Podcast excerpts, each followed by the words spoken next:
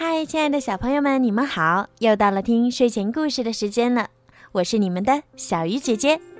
今天呢，小鱼姐姐要给你们讲的是儿童安全自救故事，《好浓的煤气味儿》。放学后，阿丁带着文文一起到自己家里做作业。刚走进家门，两人就闻到一股刺鼻的味道。嗯。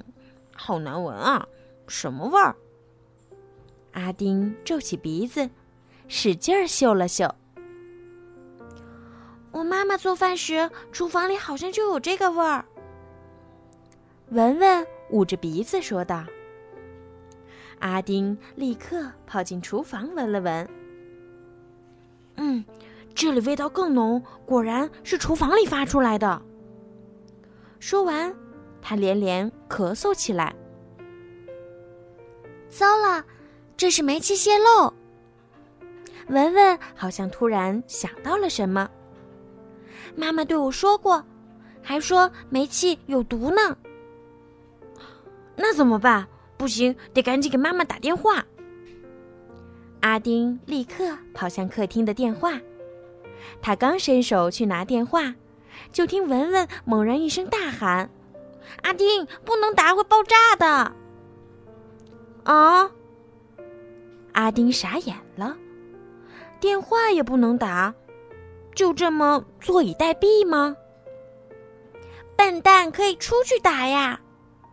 说完，文文立刻拉着阿丁跑出屋子，远离了大厦。安全小贴士：一旦发现煤气泄漏。要立刻关闭煤气的总阀门，让它停止泄漏。用湿毛巾捂住鼻子和嘴，并尽快打开窗户，让新鲜空气进来，保持空气流通，这样可以降低室内煤气的浓度。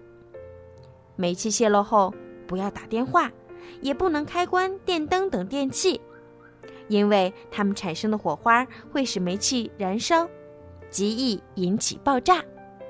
小朋友们，你们知道了吗？好了，孩子们，今天的故事就讲到这儿啦。如果你们喜欢听小鱼姐姐讲故事，记得让爸爸妈妈动动手指，把我的故事转发给更多的小朋友听吧。也可以加小鱼姐姐的私人微信“猫小鱼”全拼九九，来点播属于你们自己的专属故事。好啦，晚安。